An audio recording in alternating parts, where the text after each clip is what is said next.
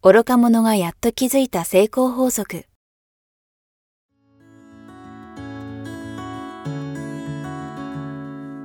学校に行けない子供たちから、オリンピック選手をはじめとするアスリート、企業経営者、マネージャー、新入社員、メンタルサポーターとして20年間にわたり、講演、研修を行ってきた成田義則が、今と未来を変える人生哲学の話をお届けします。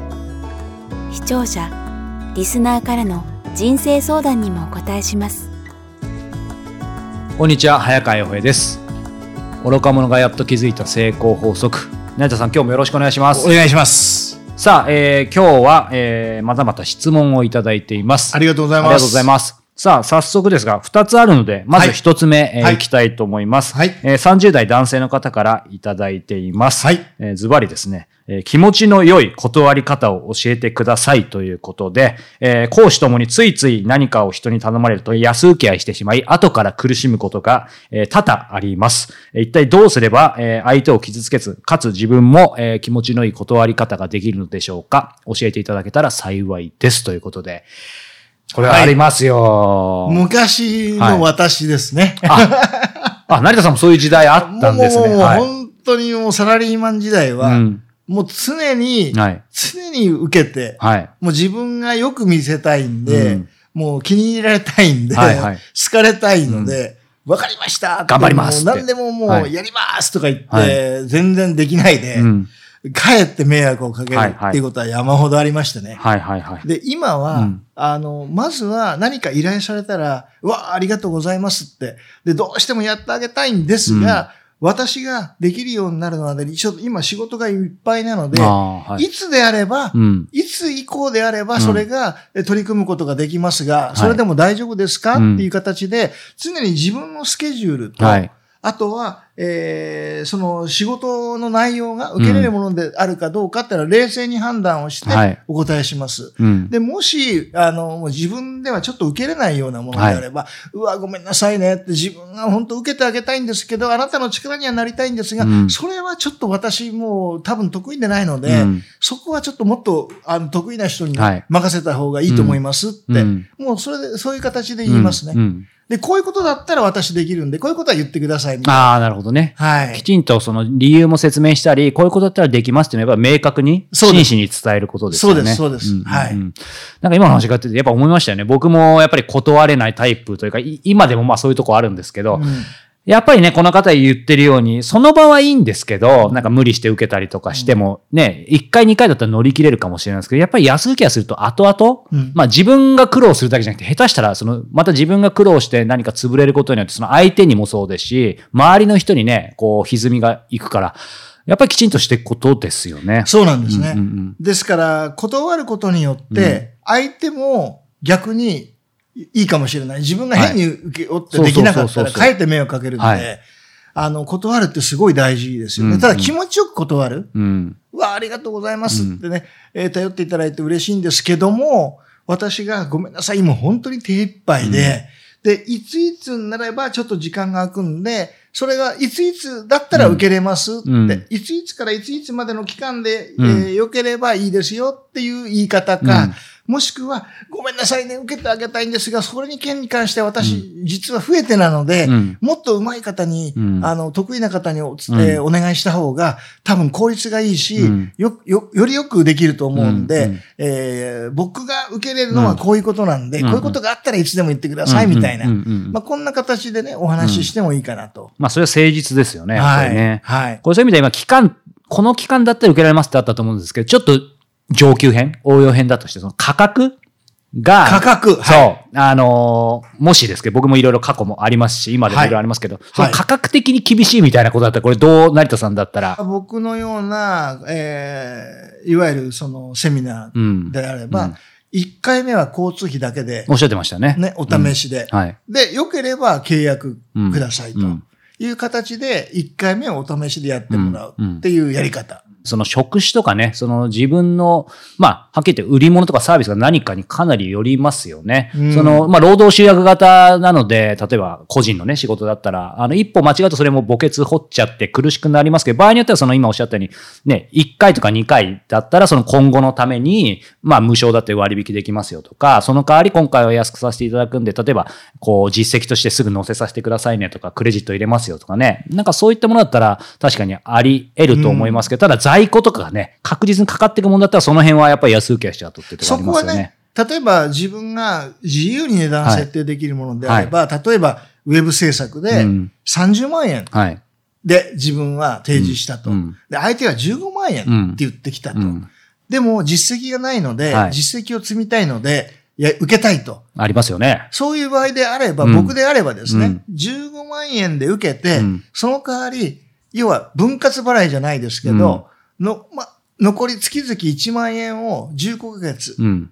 ね、分割で、そうですね。いわゆるメンテナンスも含めて、うん。月1万円の15ヶ月の契約で、うん。トータルで30万円になるように、契約をしていただいたりとか、まあそんな形で提案してみたりとか。確かに。まあもしくはね、あの逆に最初から15万が分割されてたら、それを、あの、あ、30万円を15万円にす、例えば、まあ半額もどうかと思いますけど、30万円15万円にするからに、それは一括でいただくとかね。なんかその辺のこ、まあ交渉ですよね。そうですね、はいそこら辺の交渉ですね。はい。。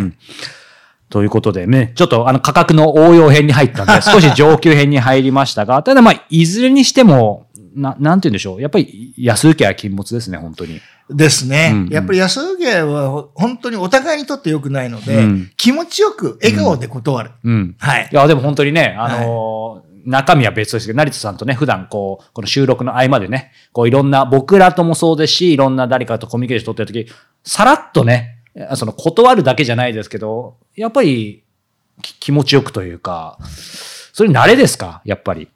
そうですね。自分でやっぱ意識しだすと、うん。あの、さらっと断れるようになりますね。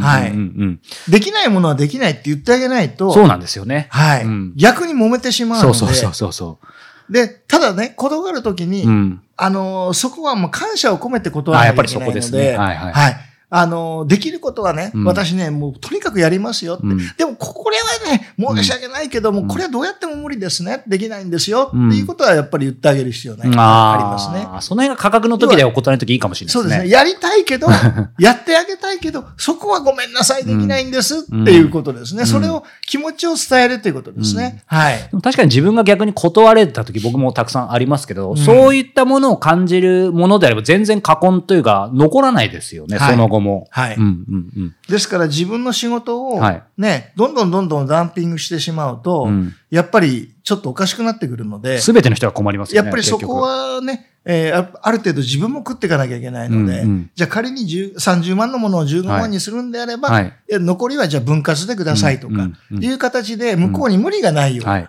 はい。その代わり、いただいたもの以上のうん素晴らしいものは提供しますよってうんいうことですよね。そうですね。はい。はい。ありがとうございます。はい。さあ、続いてですね、もはいうはい一つ質問が来ています。えーはい20代の女性からです。はいえーズバリ、えー付き合ってはいけない人はどんな人なんでしょうか？もうこれシンプルに来てますね。いろいろ悩まれるんじゃないですかね。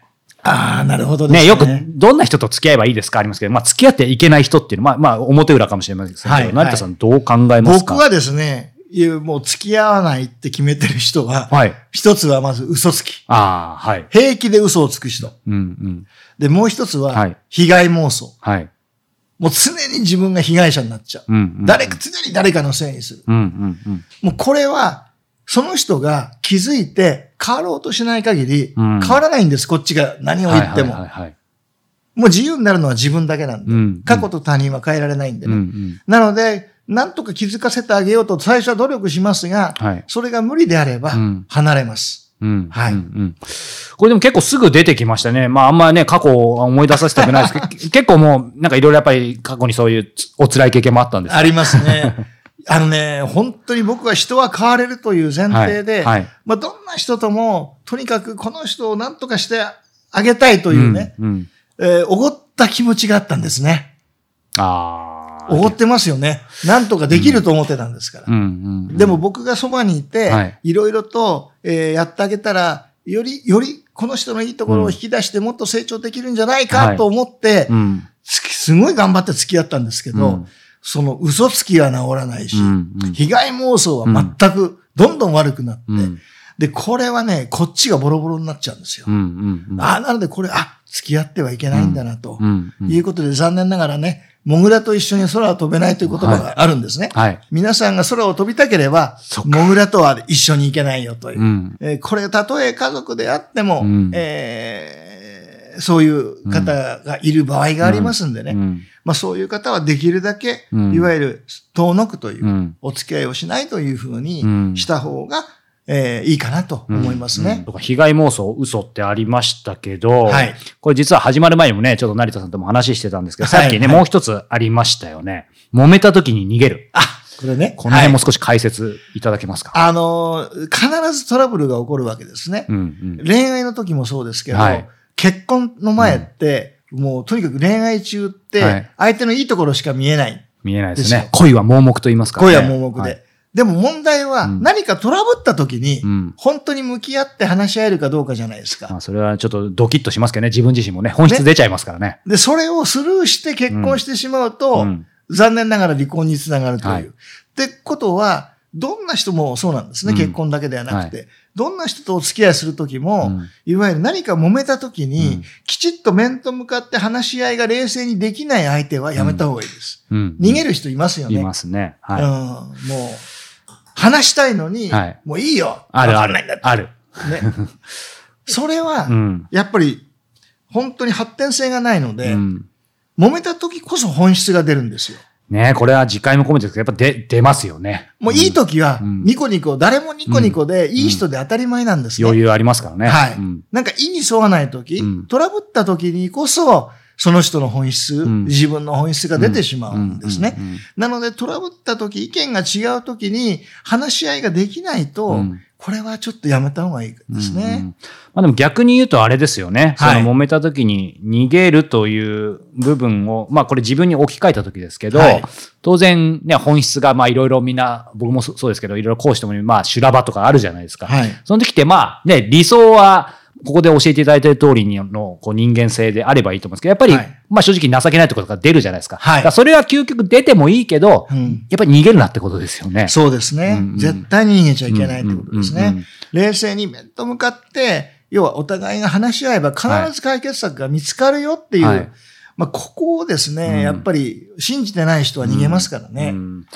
うん。確かにこう、さっきのね、一つ目の質問、安請け合いのキーワード、ちょっと近いかなと思って、その、逃げるっていうのもある意味安きに流れるわけじゃないですか。そうですねの場はね。はい。なんですけど、結局、まあもちろんケースバイケースですけど、基本的には逃げ切れないですよね。な逆うんにひどい火事になりますよね。なりますね。うんなりますね。そうか。まあじゃあそういう意味ではこのね、あの、付き合いたくない人、付き合わない方がいい人、はいはい被害妄想、嘘、うんえー逃げる。逃げる、うんあとね、この被害妄想のところなんですが、はい、はい。ここでね、被害妄想かどうかを見分ける方法。ああ、知りたいですね。被害妄想の見分け方がですね、特に分かりやすいのは、はい。えーその人の口癖で、はい常に俺は利用されてる。私が利用されてる。あ、もうその時点で確かにそんな感じしますね。はいはい。もう何があっても利用されてるなんですよ。うん、いうん、うん、うん。や、僕利用してもらったらありがたいなんですよ。だって利用価値があるってことですよね。確かに。頼ってくれるってことですよね。はい、はい、はい。それがうん、頼ってお願いってやったら全部利用されてるって思っちゃう。うん、うん。これ、本当被害妄想。一番、一番の。じゃあもうその口癖でわかるってことですね。怖いですよ、これ。うん例えば良かれと思って、うんその人のためになると思って、えー何か提案したり、はいえーお願いしたりしますよね。で、そうすると、後から結局利用されたってうん、うね。ん、うん。これ、ほんと疲れるんで。うん、うん。まあ、利用、常に利用されるっていうね、うん、もう、いや、利用されたらありがたいじゃないって僕思うんですよ。うん、うん。うんね、どんどんどんどん利用してほしいんですね、はい僕は。頼ってほしくないでいや、すか欲しいですよ。ありがたいですよね。ですよね、うん何でもかんでもね、うんできないことはできないって断ります。さっきの話ですよね。はいうんうんで、キャッシングディスペンサーじゃないんで、はい。お金、ね、お金返してって言われても断りますし。はい確かに、確かにそうですね。だから変なことは断りますけど、はい。自分ができることで、うん。ね、お願いって言われたら嬉しいですよね。嬉しいですよね。うん。それを利用されてるって思っちゃう人はうん、被害妄想なんですうんよ。はい。じゃあまあそういう意味ではね、もちろん100%ではないですけど、その、出会った時にね、うんその辺がもう最初から結構如実に出てる場合は、うんまあ少しあの留意した方がいいかもしれないですね。そうですね。うん要は感謝がないっていうね、もう冴えてるところですね。うんうんうんありがとうございます。はいえーということで今日は、えー質問2つ成田さんにお答えいただきました。はいさあ、えーこの番組では皆様からの成田さんへのご質問を募集しております。えー詳しくは概要欄をご覧ください。ということで成田さん今日もありがとうございましたあ。りがとうございました。